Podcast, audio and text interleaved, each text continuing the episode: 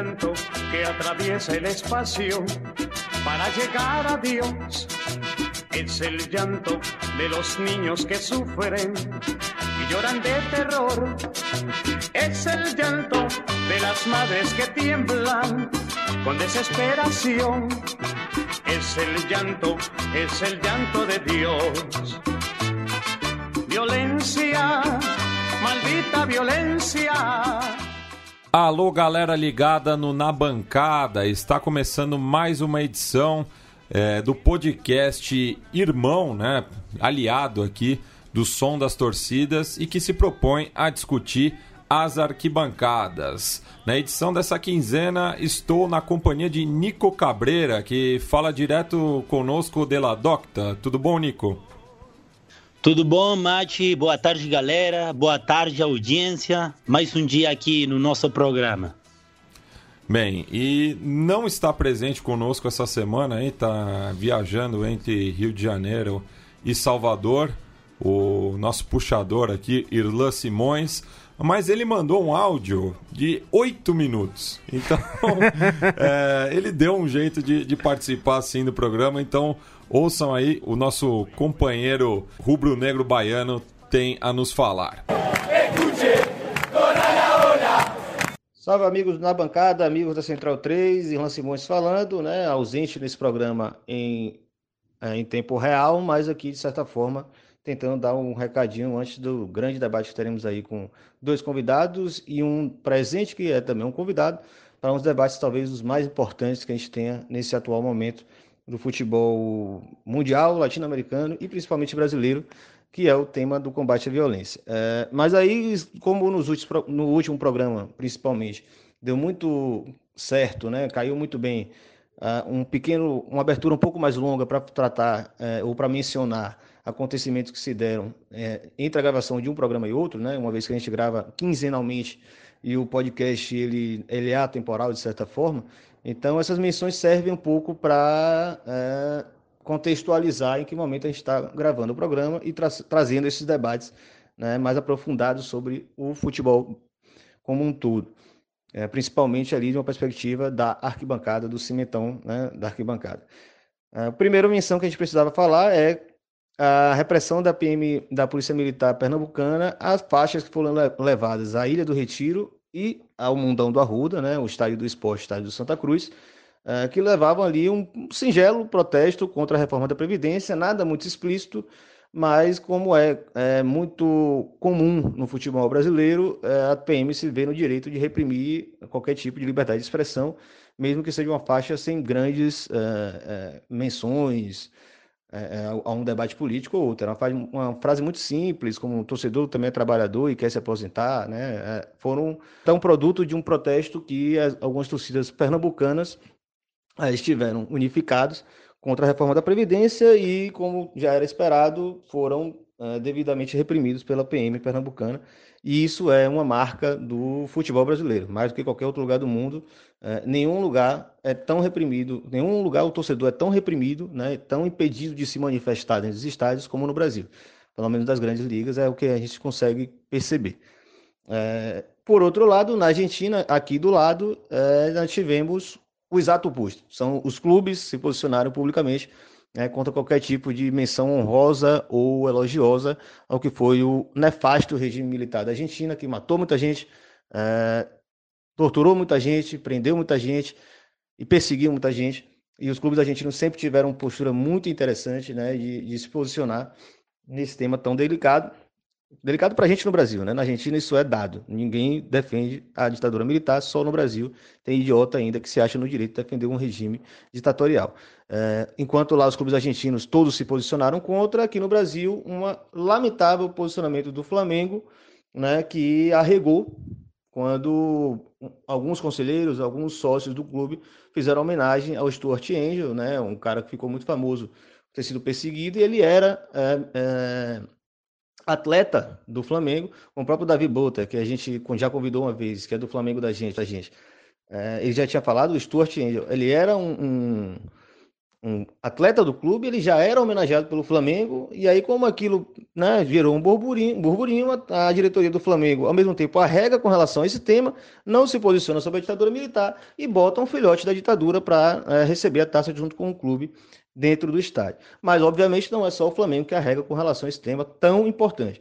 Né? No Brasil, apenas, dos, pelo menos dos grandes clubes de massa do Brasil, dos, das grandes cidades, só o Bahia o Corinthians e o Vasco da Gama tiveram uma posição assim é, concreta, né, uma posição clara de repúdio à ditadura militar. Então fica também o aprendizado de como a diferença né, entre países vizinhos com relação a um tema muito idêntico e ditaduras tão violentas. Uh, outra menção indispensável da gente falar da última quinzena é a, os, a compra do Bragantino, do tradicional Bragantino, né, independente do que você ache do Bragantino ou não, é um clube de 90 anos, é, pela empresa Red Bull, né, uma multinacional que agora entra no ramo do futebol, porque o futebol dá dinheiro. Então, eles agora têm mais um clube no Brasil, provavelmente vão fechar o original, que foi um projeto extremamente fracassado, é preciso dizer isso, da empresa Red Bull foi fracassado no Brasil e agora eles vão ali usar, né, apelar para uma medida mais fácil. Vão comprar o Bragantino, um clube da Série B do Campeonato Brasileiro, na mão de uma família que domina o clube há muito tempo, que são os Chedis, também muito envolvidos no negócio do futebol. Vai, ser, vai ter um clube, um time de futebol na Série B do futebol brasileiro. É uma, um episódio vergonhoso, lamentável, que muita gente defende, e eu digo para você aqui, eu acho que todo mundo na bancada vai dizer igual, é, daqui a 10 anos o Red Bull vai fechar as portas e não vai ter nenhum torcedor para alimentar isso. Isso é o que acontece quando o clube é uma empresa. É, por fim, dois pontos. É, a Assembleia Geral Extraordinária no Esporte Clube Vitória, né, eu já venho comentando que o Vitória tem passado por processo de democratização, né, de efervescência política, claro, uma certa crise dentro do campo e que a contamina também a política do clube, mas o caso interessante foi ver uma Assembleia Geral de Torcedores né, decidir né, torcedores, sócios, torcedores comuns, uh, decidirem pela uh, antecipação das eleições para encerrar esse atual, essa atual gestão, que muito mal fez ao Vitória. Foram uh, quase 600 sócios torcedores reunidos no domingo de manhã, no dia seguinte a um jogo do Vitória no Barradão, que é um estádio muito difícil de chegar, né, mas que mostra como a democracia no Vitória ela tem ganhado corpo, por mais que os resultados não sejam positivos, mas isso não vai poder ser mais é, derrotado. Fica também aprendizado para vários clubes brasileiros. É, e por fim, aí, considerando também que na próxima eleição, que já foi antecipada, né, é, todos os sócios torcedores do Vitória, acima de 18 meses de associação, vão ter o direito de votar e ser eleito enquanto conselheiros. Para ser presidente, você precisa ter apenas 36 meses, ou seja, um, talvez um dos clubes mais democráticos do Brasil hoje, sem dúvida, é, junto ao seu rival Bahia.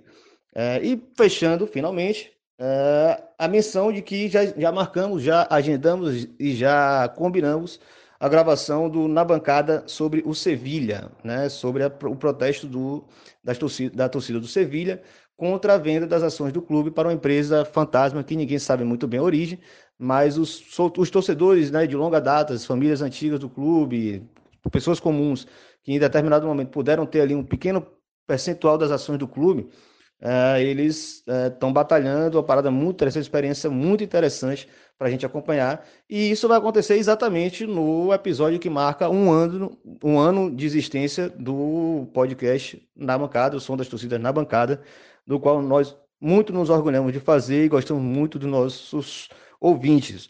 Que eles também são os ouvintes participantes que estão lá seguindo, como você também está ouvindo aí, deve seguir, o arroba na bancada underline no Twitter, é a nossa rede social mais ativa, e temos nossa linha de transmissão que sempre tem um conteúdo ali alternativo, um conteúdo é, exclusivo. Você, para entrar, você manda uma mensagem no WhatsApp para 21 980 80 9683. Vou repetir: 21 980 80 9683.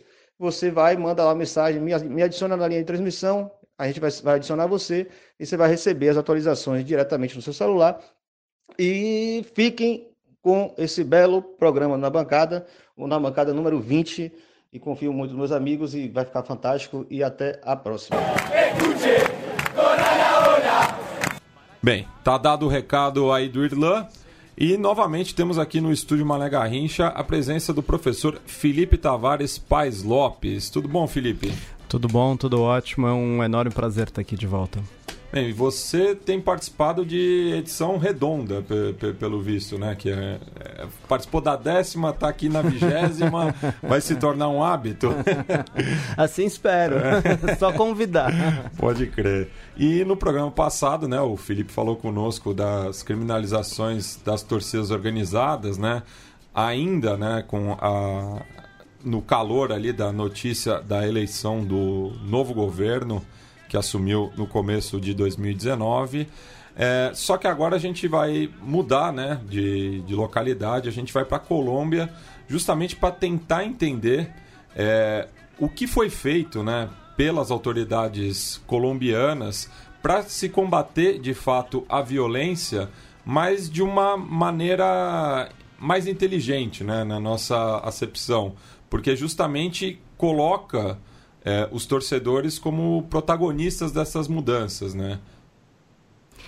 Então, é, até onde eu sei, o modelo colombiano ele é um modelo é, é, singular, é um modelo diferente dentro da América Latina, em especial da América do Sul. Por quê? Porque, diferentemente do que tem sido realizado em outros contextos, em outros países, é, a Colômbia, eu acho que, se eu não me engano, ali originalmente num projeto chamado Goles em Paz, é, buscou não excluir, mas buscou sim incluir aqueles torcedores que eram vistos, entre aspas, como problemáticos. Né? Então, a partir dali, é, eles começaram a entrar em contato com esses torcedores, começaram de alguma forma. É, conversar com eles, chamar para discutir é, é, é, as próprias normas acerca do, do espetáculo futebolístico. E esse projeto ele serviu como uma espécie de projeto piloto, de alguma forma germinou é o plano decenal da Colômbia, que acho que, se eu não me engano, vai de 2014 a, 2020, a 2024, que tem como ponto de partida é, uma série de discussões estabelecidas com as barras locais, né? Ou seja, com aquelas torcidas, não são exatamente torcidas organizadas, porque tem uma certa diferença em relação às nossas torcidas organizadas, mas operam mais ou menos na mesma as, lógica. Na né? mesma né? lógica. Então, é, o que tem de interessante, que eu acho que pode, que, que, que serve como para inspirar talvez o, o, o, nosso contexto, é que, os, que o, o principal projeto deles, o plano decenal deles, partiu tomou como base, primeiro, uma série de pesquisas com os torcedores, tá? que foram realizadas uma série de enquetes e pesquisas, e segundo, numa série de é, é, mesas onde esses torcedores participaram dessas mesas e discutiram aí propostas pro, pro, pro espetáculo futebolístico. É, e o projeto Goles em Paz, né? Ele é de maio de 2004, né? Vai completar 15 anos agora. É, ele, num primeiro momento, foi realizado em Bogotá, né? Uhum, com, com as uhum. barras é, de Milionários e Independente Santa Fé. E depois é, a legislação colombiana, é, uhum. tanto na, na, nas, nas demais, nos demais departamentos é, fora da capital, quanto também a, a nível federal, é, foram criando aí no, novos mecanismos, mas sempre em diálogo, né, com uhum. justamente pesquisadores uhum. e os próprios torcedores, uhum. né? Se não me engano, foram 22 barras que participaram é, do processo de construção desse plano decenal. Isso é muito interessante. É como você trazer aí as nossas torcidas organizadas para efetivamente participar do processo de elaboração de políticas públicas destinadas a elas próprias. Quer dizer, é você, de alguma forma, você está construindo isso de forma democrática. É, e também foi criado os protocolos de segurança e convivência uhum. e que também tinha participação dos torcedores uhum, uhum. e existem relatos muitas vezes que até os próprios torcedores é, andavam com, com esses documentos uhum. é, no acesso a, aos estádios justamente para fazer valer o que estava escrito, uhum. né? Por... E isso é, é, eu acho isso particularmente interessante, porque uma vez que você chama o torcedor para participar do processo de construção de normas é, desse espetáculo, em primeiro lugar, que ele não se sente excluído e, consequentemente, convidado, entre aspas, a transgredir isso, na medida em que ele mesmo participou desse processo de construção de normas. E, em segundo lugar, que tem de interessante nisso é que como ele participou desse processo, também é possível que exista uma cobrança em relação a isso. Né? Não foi uma regra que foi imposta de fora para dentro, mas de alguma forma foi construída a partir do diálogo. Isso eu acho muito positivo, esse diálogo no processo de construção de normas para o futebol. Bem, e trazendo agora o barrismo social para um caso é, específico, né? Estamos falando com Felipe Munhoz, mais conhecido como Pipe, ele que é psicólogo e baterista da banda Tes de Coração e é uma das lideranças do Los del Sur, que é a principal barra brava do Atlético Nacional de Medellín. Tudo bom, Pipe? Olá, Bem, Pipe, e nesse contexto do barrismo social, eu queria que você comentasse quais são o, o qual é o as medidas que os surênios têm tomado tanto nos jogos é, de local no Atanásio Girardot quanto de visitante em outras partes da Colômbia. Bueno, eh, un saludo para todos los que me escuchan. Digamos que no es un tema tanto de medidas ni de restricciones, sino que es un tema más como ideológico o filosófico en el cual eh, toda la barra ha decidido que el comportamiento de la misma tiene que ser un comportamiento que va dirigido al, al respeto y a la convivencia por, por el rival y por el prójimo y por, y por su pueblo tanto su ciudad como su país.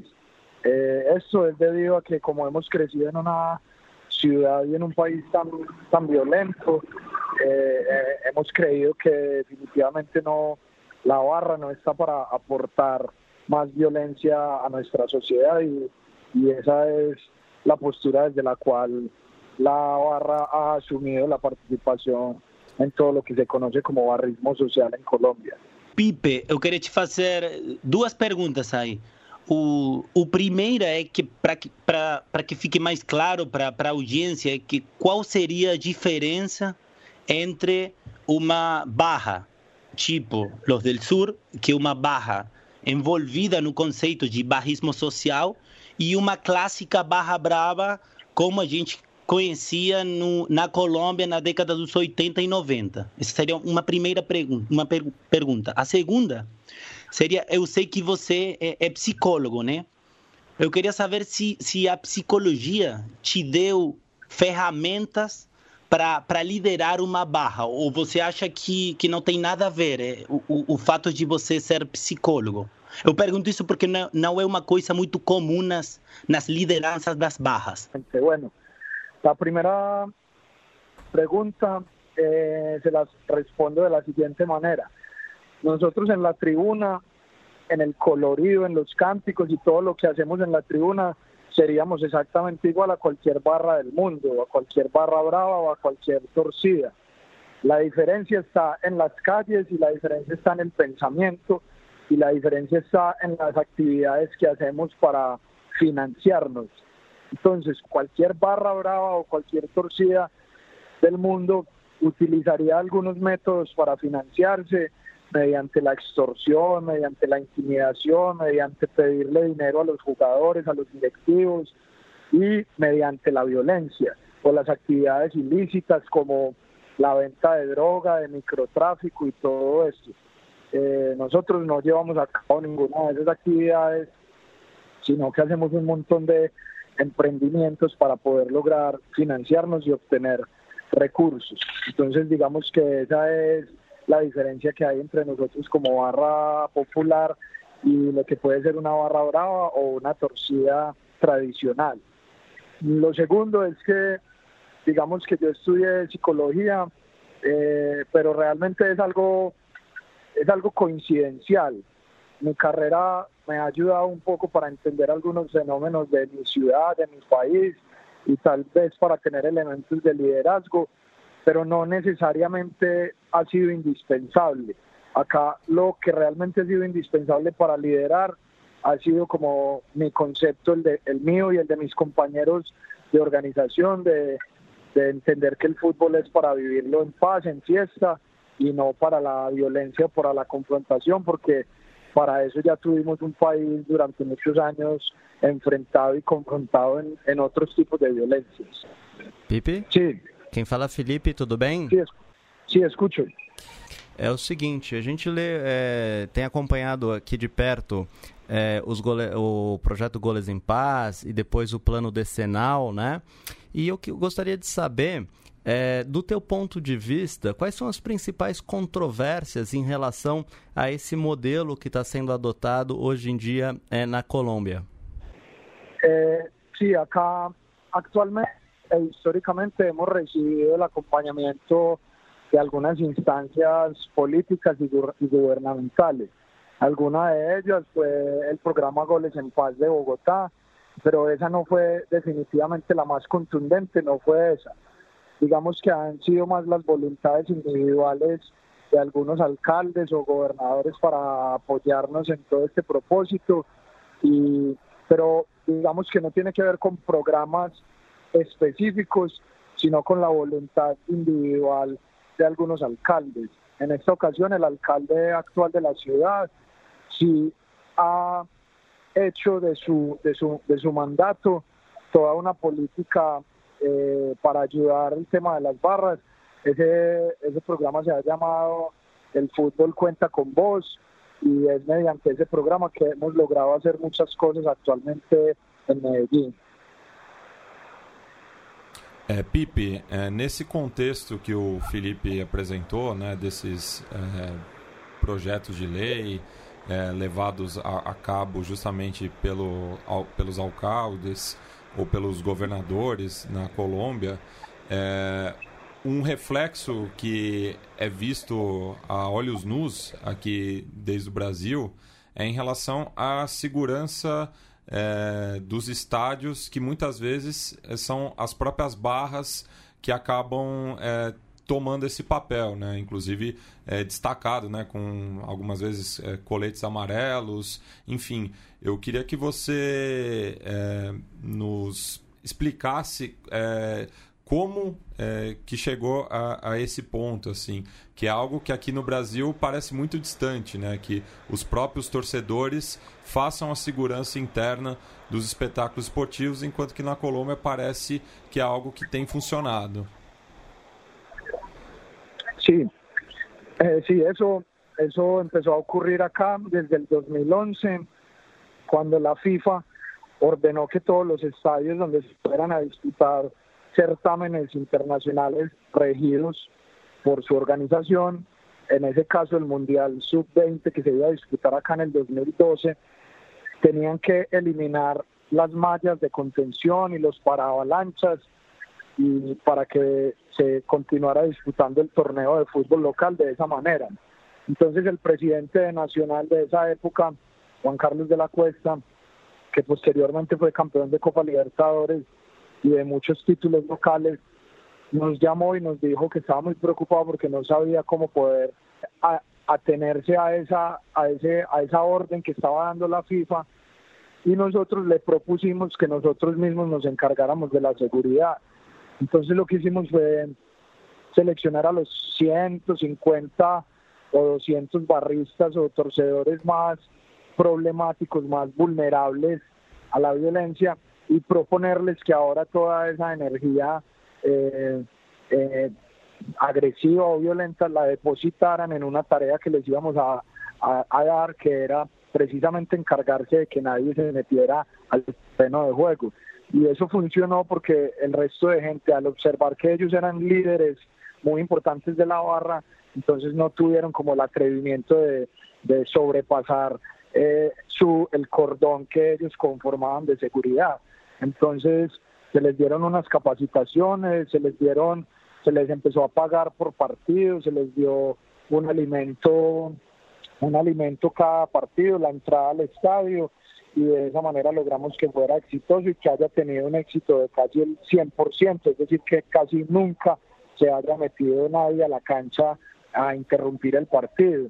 Y eso fue tan exitoso que ahora este grupo de muchachos eh, conformamos una empresa de seguridad en conciertos y en eventos de ciudad donde a ellos los contratan. Entonces cuando vino el Papa, los contrataron a ellos. Cuando vino Guns N' Roses, los contrataron a ellos. Cuando hay conciertos locales, los contratan a ellos. Yo mismo que estoy en el movimiento musical, cuando hay eventos musicales míos, yo los contrato a ellos y ya esa idea terminó convirtiéndose en una empresa que deja un empleo para ellos y unos ingresos para la barra. É, eu sei que o, Pipe tem uma banda, né? E eles fa, ele é a banda Dos Minutos da Argentina, né? Sí, mi banda se llama, se llama Tres de Corazón y somos grandes amigos de, de los Dos Minutos de Argentina, así es. Que legal, que legal.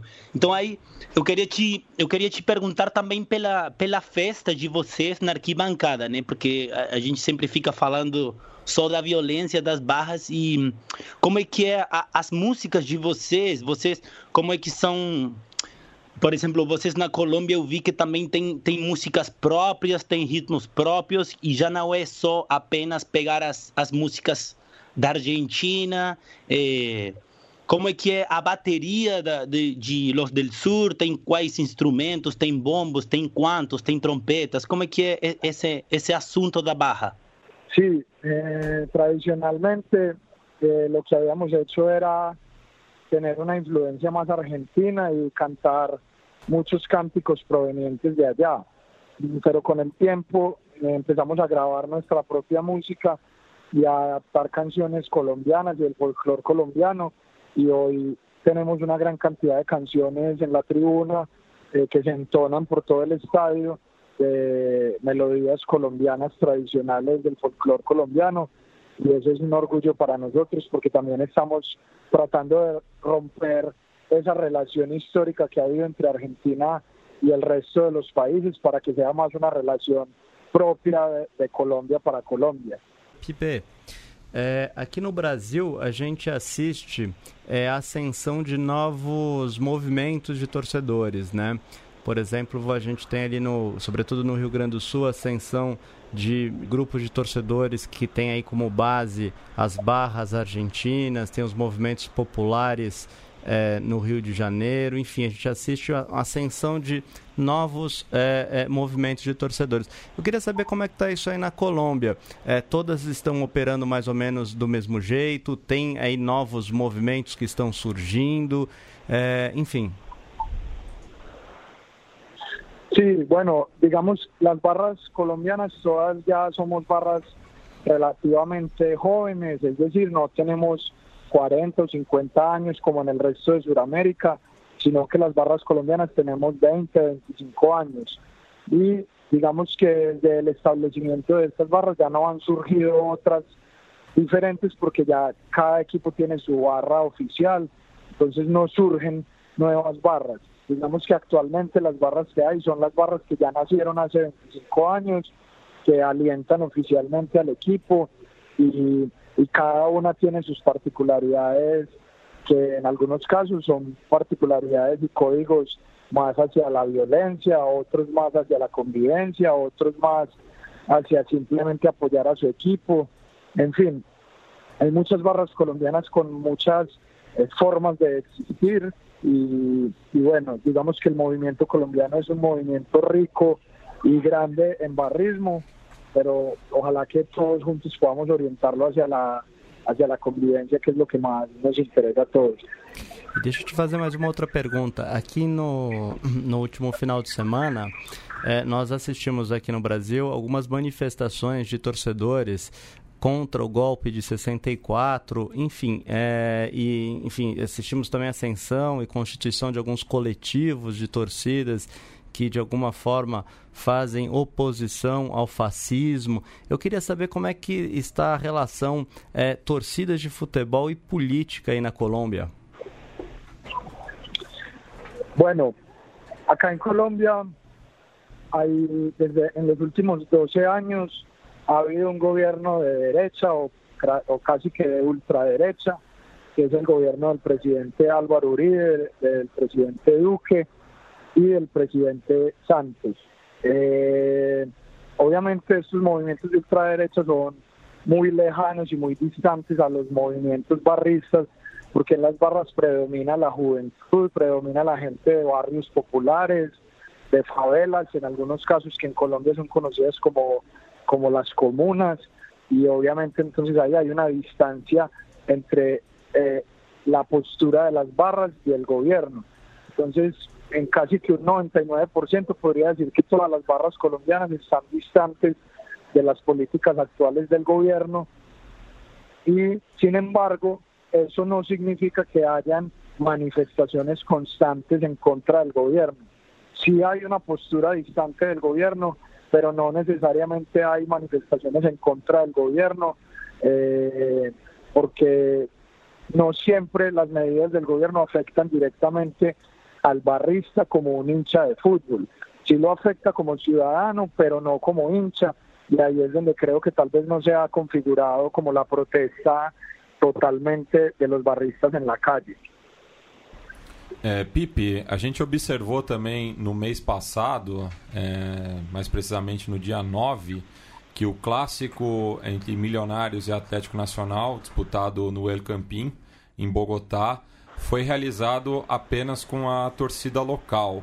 É, já é comum essa prática na Colômbia ou é uma coisa que tem acontecido recentemente? Sí, esa es una práctica lamentablemente muy, muy presente y muy actual en el fútbol colombiano. Es la eliminación del visitante. Entonces, prácticamente no hay ningún clásico que se viva con visitante, excepto el clásico local de acá de Medellín, que es el de Atlético Nacional Independiente Medellín, que gracias al alcalde que les mencioné hace un rato, él sí ha permitido que se haga un trabajo con los visitantes y por lo menos hemos logrado que cuando Nacional sea local, la barra de ellos pueda asistir y cuando ellos son locales, nuestra barra pueda asistir.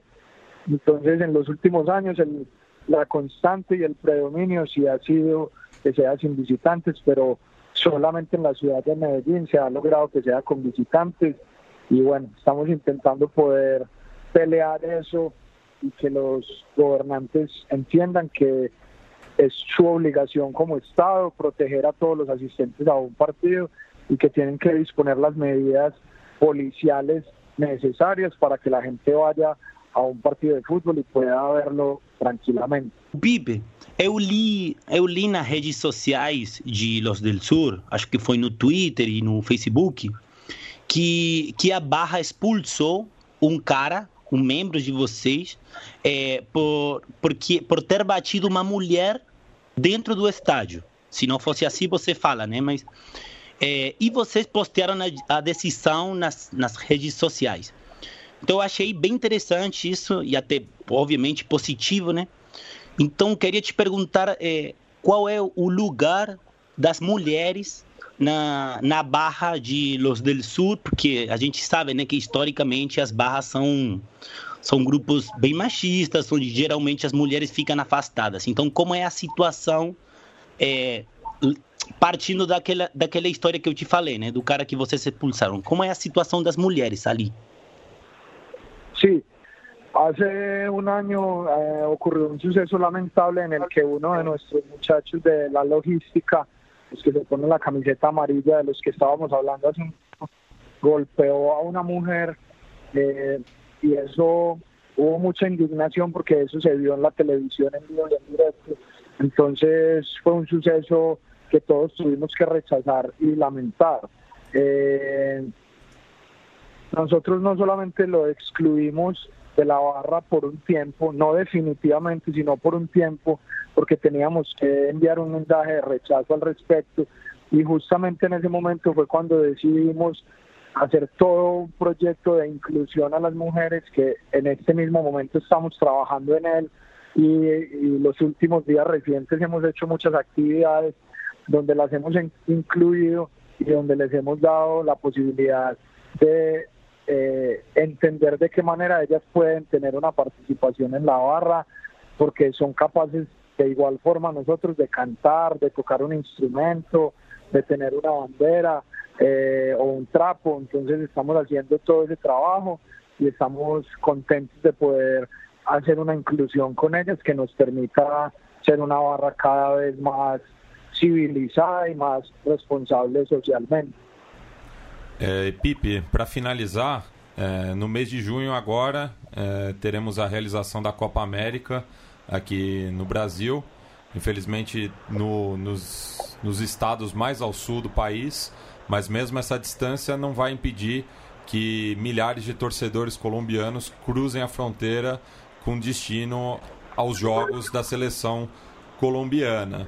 Eu queria saber de você se existe uma mobilização tanto do, dos surenhos quanto de, de, outros, é, de outras barras colombianas nesse sentido e se existe algum pacto é, de não agressão é, estando aqui no Brasil. Eh, sí, efectivamente para la Copa América van a movilizarse miles de barristas colombianos para alentar a selección. Particularmente la barra de Nacional no es una barra que siga mucho a la selección Colombia, porque digamos que hay tanta identidad y tanto amor por Atlético Nacional que de alguna manera ha sido una costumbre que los hinchas de Nacional no apoyen tanto a la selección Colombia. Sin embargo, sé que se va a movilizar mucha gente.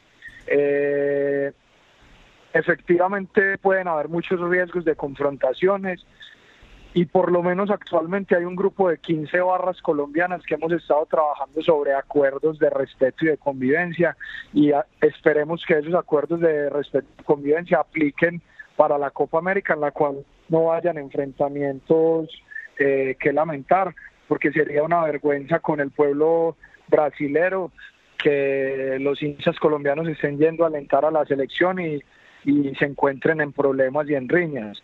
Entonces, de hecho, en Argentina ya ocurrió en la Copa América donde hubo muchos enfrentamientos y bueno, ojalá sirva para la alerta para las autoridades que puedan prevenir esto y obviamente estará en nuestras manos llegar a unos acuerdos en el país para que no hayan hechos que lamentar allá en la Copa América. Bem, Pipe, agradeço mais uma vez aí pela disponibilidade e parceria aqui com os podcasts da Central 3 e deixo espaço para você fazer alguma consideração final. No, les agradezco mucho por el espacio.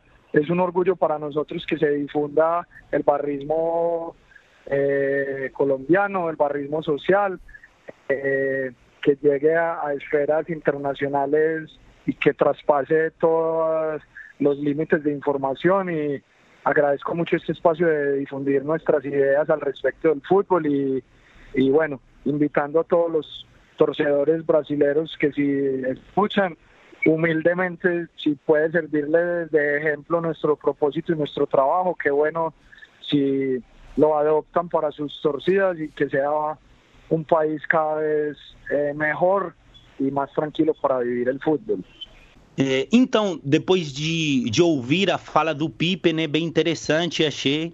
É, eu queria fazer uma pergunta para o Felipe, né? Bom, primeiramente, parabenizar o Felipe pelo, pelo livro dele resultado de uma pesquisa muito interessante, então seja bem-vindo esse livro. É, então eu queria te perguntar, né? É, tomando em conta a fala do Pipe e o conceito de, de barrismo social, que achei bem interessante, bem complexo também, que contraponto, que comparação dá para fazer entre o caso colombiano e, e, aquele paradigma, aquela concepção do barrismo social para combater a violência no futebol e as medidas que estão rolando no Brasil é, para para criminalizar as torcidas organizadas ou para combater as, a, a, violência no futebol? Qual seria a diferença, os pontos em comum? Então, Nico, é, eu acho que assim, para responder a sua pergunta, é, é preciso primeiro é, esclarecer o caso brasileiro. Então, a gente teve é, até ali é, o final do governo da Dilma, um investimento do Ministério do Esporte em criar seminários com as torcidas organizadas, onde foi estabelecido é, um diálogo com esses agrupamentos que tinha como ideia, é, entre outras coisas, promover e pensar políticas públicas é, para essas torcidas e para o espetáculo futebolístico de uma forma geral. Então, é, nesse contexto, é, havia um certo diálogo entre o Estado e as torcidas organizadas. Inclusive, naquele período, no período antes ali do golpe, havia uma tentativa e uma discussão em torno é, de refazer, de alguma forma, a nossa principal comissão destinada a elaborar e implementar políticas de segurança para o espetáculo esportivo, que é a chamada Comissão Paz no Esporte. É, essa comissão, é, ela surgiu, se não me engano, em 2006, tá? Ela estava um pouco parada e havia essa ideia de que retomasse os trabalhos e esses trabalhos seriam retomados é, não só nessa comissão, mas essa comissão ia ser subsidiada por três subgrupos que incluiriam as torcidas organizadas. Então, até aquele período, me parece que havia uma certa disposição do governo de seguir um pouco o caminho da Colômbia, no sentido em que havia uma inclusão das torcidas organizadas no processo de deliberação das decisões que diz respeito a elas próprias. Só que isso foi quebrado. Né? Hoje em dia, é, eu vejo muito pouco diálogo com as torcidas, esses espaços de discussão é, é, se desfizeram, não completamente, mas eu acho que eles foram reduzidos. Né? Então, a gente tem dois, dois, dois, dois períodos. Pensando no período atual, é, eu acho que a primeira coisa que o, o, o, modelo colombiano nos inspira é justamente retomar esse período anterior, porque o Colômbia, a ideia de barrismo social, é, o plano decenal, o que tem de grande, o que serve de inspiração para a gente é justamente é, a inclusão desses grupos né, no processo de construção de políticas públicas voltadas a eles, a eles próprios. Bom, dito isto, é, me parece que Além dessa inclusão, me parece ser interessante também a ideia de incluir e trazer mais fortemente as pesquisas sobre o assunto que já existem aqui no Brasil para o processo de elaboração de políticas públicas. Repito, o plano decenal na, na Colômbia, ele teve por base não só é, é, essa discussão feita, se não me engano, com 22 barras locais, mas também foi é, é, baseado numa série de pesquisas. A gente já tem pesquisas sobre isso. O próprio governo brasileiro é, é, investe em pesquisa por meio, por exemplo, de financiamento através da FAPESP, do CNPq, da CAPES. Basta agora com que o governo aproveite isso né, e, pense, e utilize na elaboração de políticas públicas. É, e Nico, fazendo a provocação, hum. é, no caso argentino, você vê alguma é, semelhança? Eu acho que, sem dúvida, a Argentina hoje está mais perto do caso do Brasil que da Colômbia, né? No sentido que nesse, hoje, nessa semana, nessa semana e a próxima, é, o, o poder legislativo, ou seja, deputados, senadores, vai discutir a famosa lei anti-barra. Né? Já, já o nome da, da, da lei é, mostra o paradigma, o olhar que tem essa lei, né? que é simplesmente é, insistir na trilha que já deu erro, que é criminalizar as barras, punir, castigar é, aqueles grupos que, sem dúvida, têm, têm um comportamento violento, mas se você dá uma olhada na história, a primeira lei da Argentina para combater a violência no futebol é de 1985. A lei de la Dessa rua. Data, a lei de la rua, exato.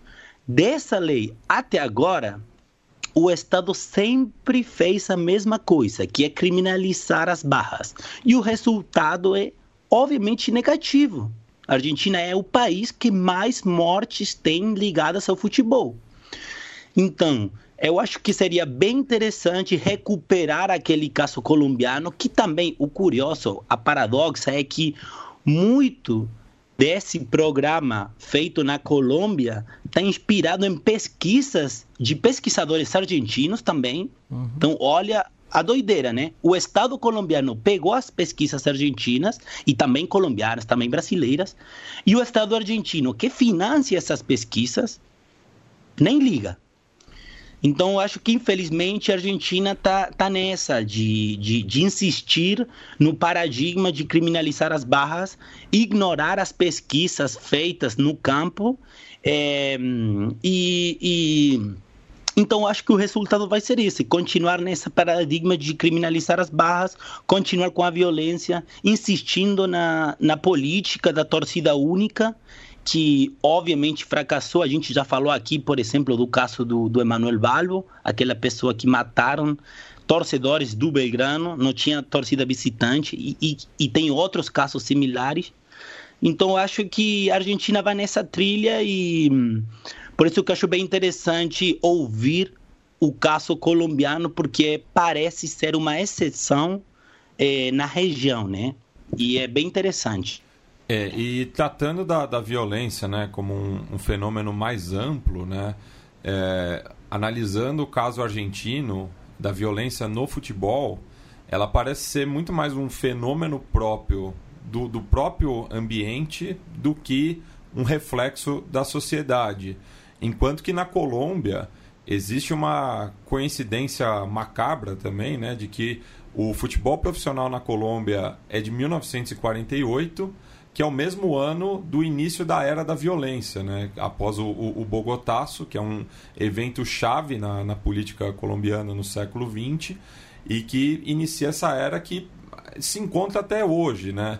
Tá, tá tendo aí o, o, o, processo de paz, né? Com, com as guerrilhas, mais com as Farc do que com a ELN, é, mas é, é, é algo parece análogo também com essa resposta do Estado em relação aos atores é, da violência é, fora da, da, das instituições, né? Porque também não dá para negar o, o, o, papel da, da polícia é, nesse aspecto.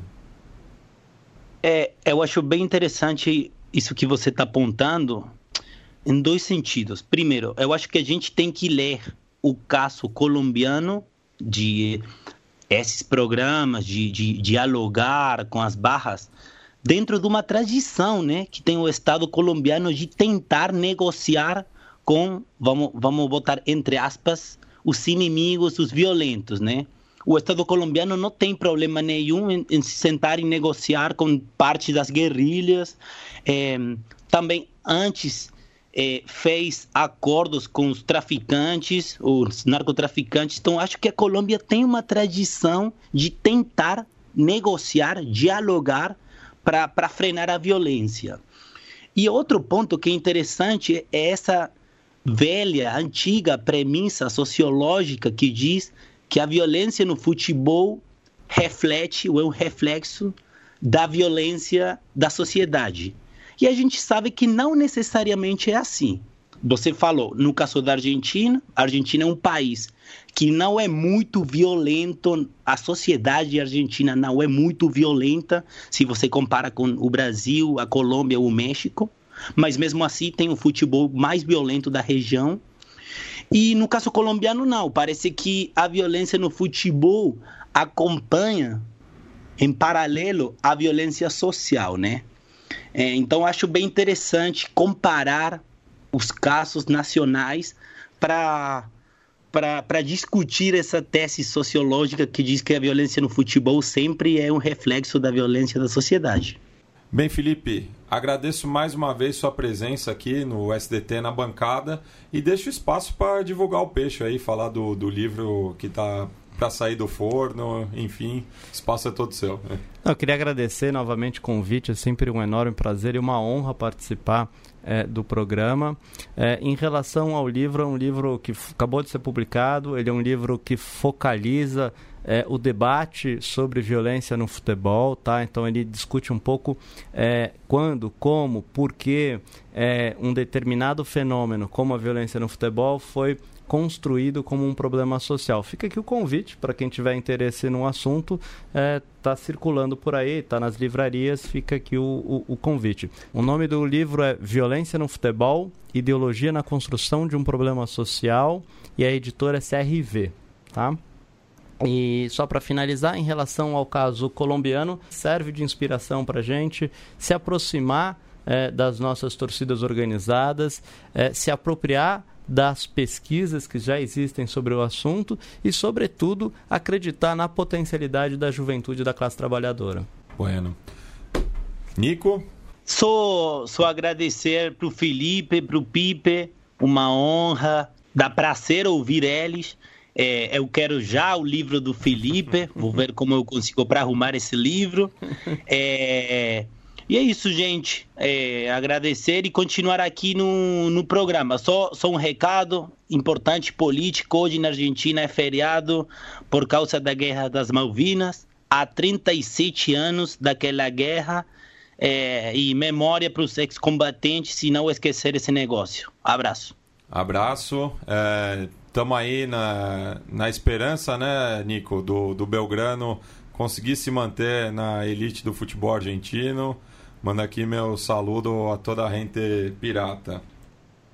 Obrigado. Tomara, tomara que seja assim e a gente precisa da, da boa energia de todo mundo. Então, seja bem-vinda essa, essa boa sorte aí.